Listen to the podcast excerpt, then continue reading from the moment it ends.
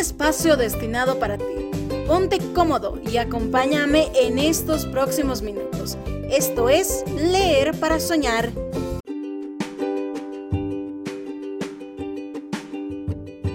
estás? Yo soy Nancy y te doy la cordial bienvenida a Leer para Soñar, un canal destinado para aquellos que aman la lectura y aquellos que recientemente decidieron adentrarse en el maravilloso mundo de la literatura.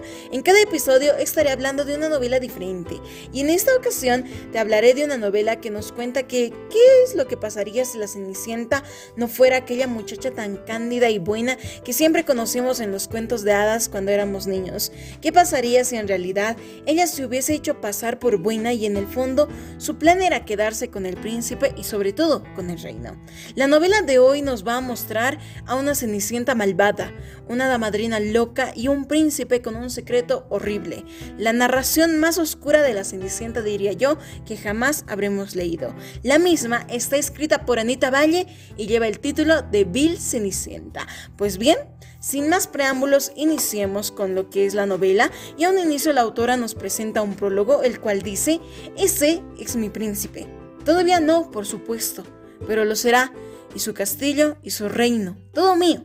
Luego alardearé mi victoria en los rostros de mis hermanastras, frotándoselo en sus narices torcidas, pero no podrán probar de mi riqueza ni una sola migaja. El problema es que no puedo hacerlo hasta que haya guardado suficiente magia blanca. Y para hacer eso, tengo que ser buena. Y odio ser buena. Posterior a este prólogo que sin duda nos deja en la duda y con un, un, cierto grado de impacto, la novela nos va contextualizando hacia la típica historia de la Cenicienta, pero directamente hasta el momento en el que llega la carta de la invitación hacia el baile del príncipe, el cual está brindado en honor del príncipe como todos sabemos. Entonces la novela nos ubica en ese momento donde la madrastra le dice a Cenicienta que debe realizar el vestido para sus hermanastras.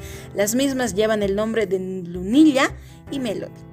Esta em, le dice que debe listar los vestidos y que debe ir a buscar las telas, puesto de que ella hacía los vestidos porque le salía más barato inclusive.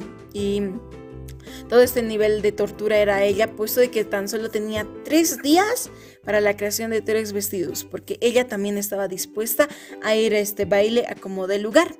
Los motivos ya los conocimos en el prólogo.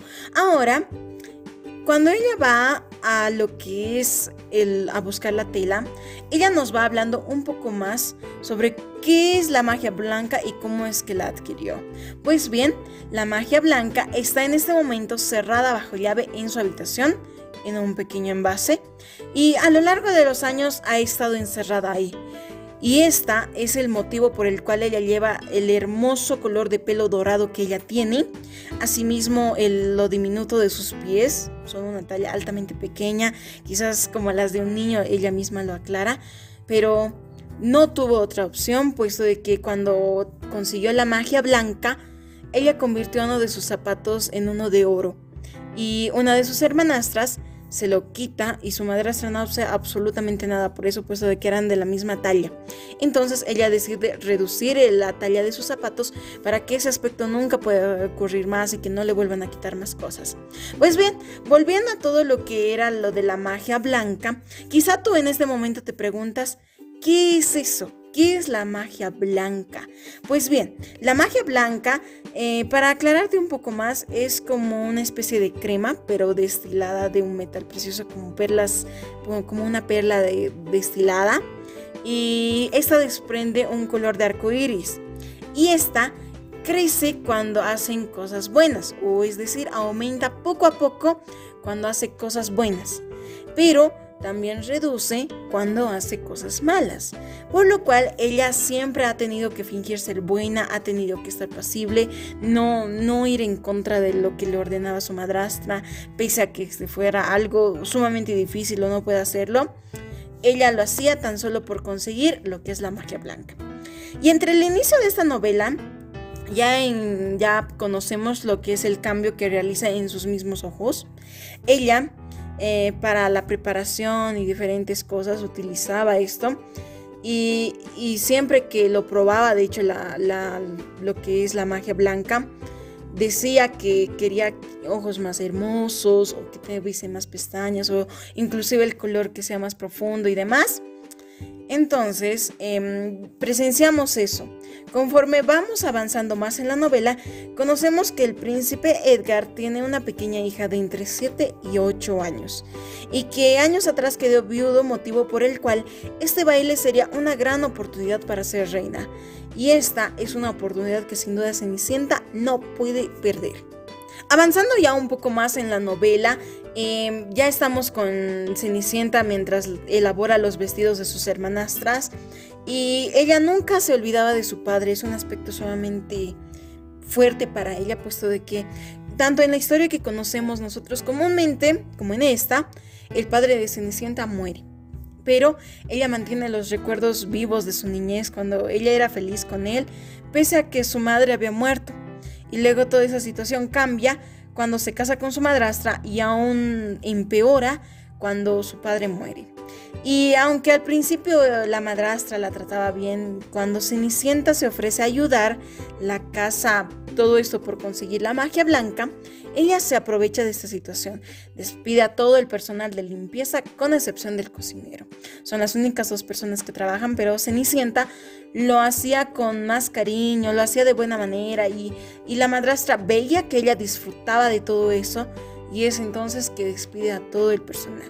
Como lo decía, solamente quedan el cocinero y ella para atender todo lo que es la casa. Em, entonces, luego de que ella se aprovecha, em, ella se convierte prácticamente en una sirvienta.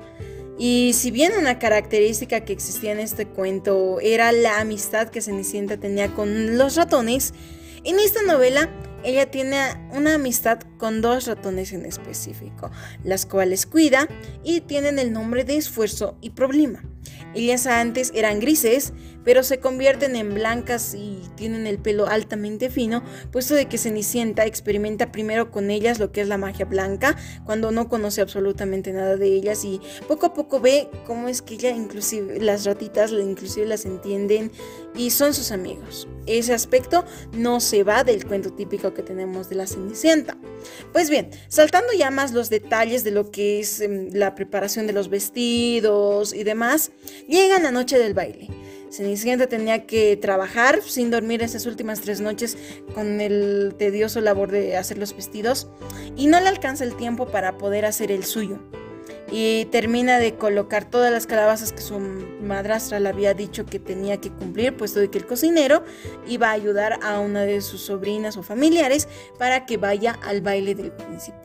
Entonces ella sola se duerme en medio de todo ese trabajo cansadísima y a las 9 de la noche despierta, puesto de que sueña con su padre.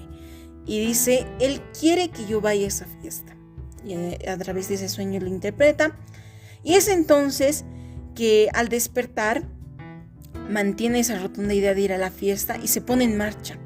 Toma la magia blanca y primero se la pone en la calabaza, creando así un carruaje, el típico carruaje hecho de las calabazas que la lleva hacia el palacio. Eh, entonces, también toma sus dos ratas y las convierte en dos de sus caballos. Posterior a esto, intenta hacerse a ella misma unos arreglos, hacerse más simpática inclusive para el príncipe, pese a que ella no sabía qué es lo que realmente le gustaba. Entonces, cuando intenta utilizar dos cucharadas de esta magia blanca en la tela de su vestido que había escogido y que no había podido realizar, en ese momento se rinde, pero la rabia no, la, no la cega, motivo por el cual debe llamar a su hada madrina, la cual llama Madriloca. Sé que es sumamente chistoso, pero eh, la llama así, más contextualizado porque es un poquito desquiciada su madrina, que en realidad en un tiempo pasado era la hermana de su madre y es el ser el que le da la, ella es realmente quien le da la magia blanca, pero todo esto con el objetivo para que ella sea una persona mejor, puesto de que le dice que encontró cierto, cierto grado de dolor y oscuridad en su corazón, la cual esta magia blanca iba a, a contrarrestar, pero como es evidente, Cenicienta lo utiliza de otra manera.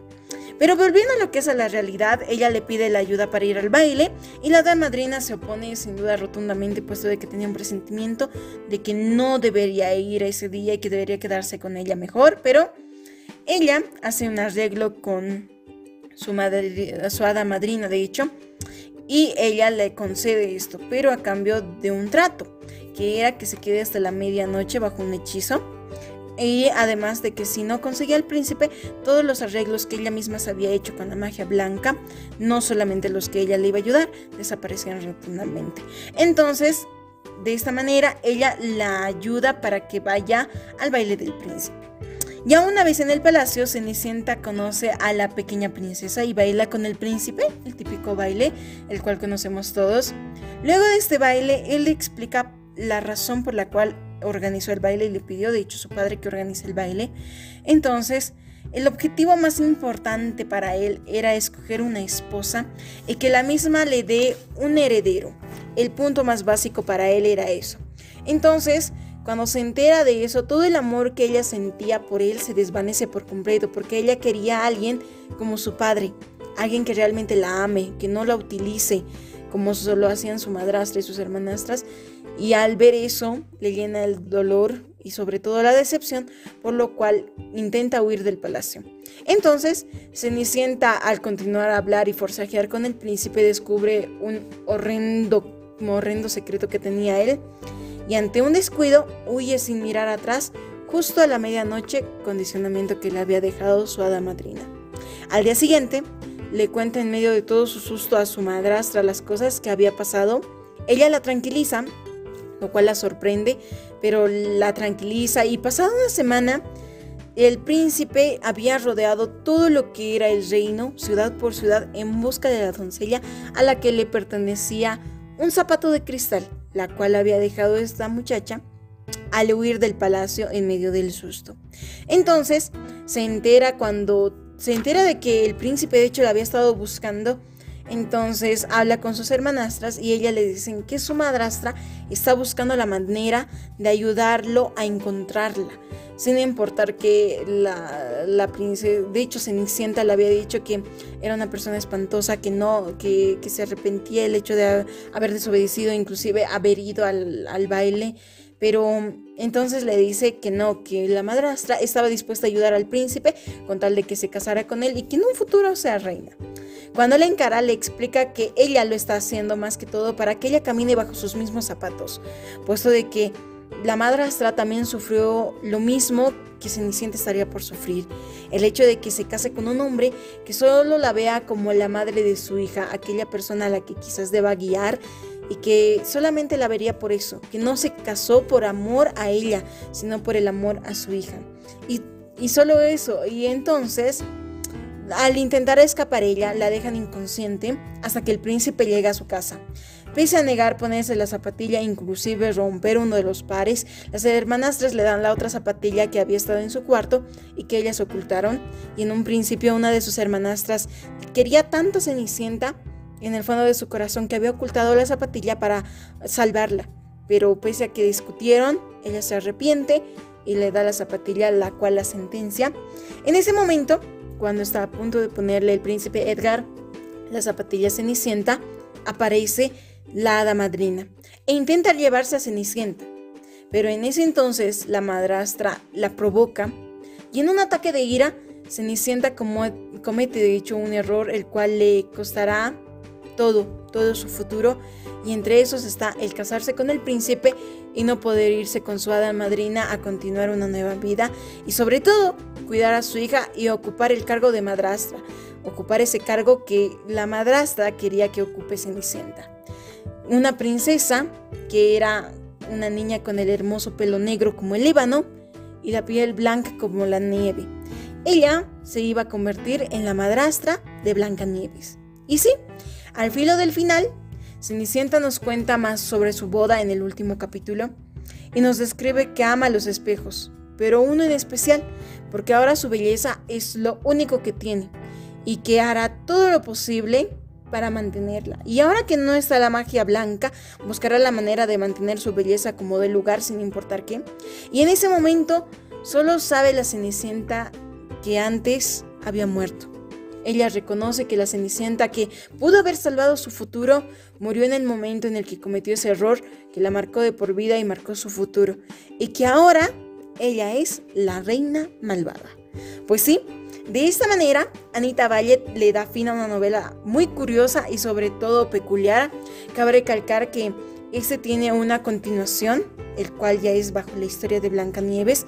Eh, me encantaría leerla sin duda, eh, la he estado buscando, voy a hacer lo posible por buscarla y poder también comentarla en un próximo episodio aquí a futuro.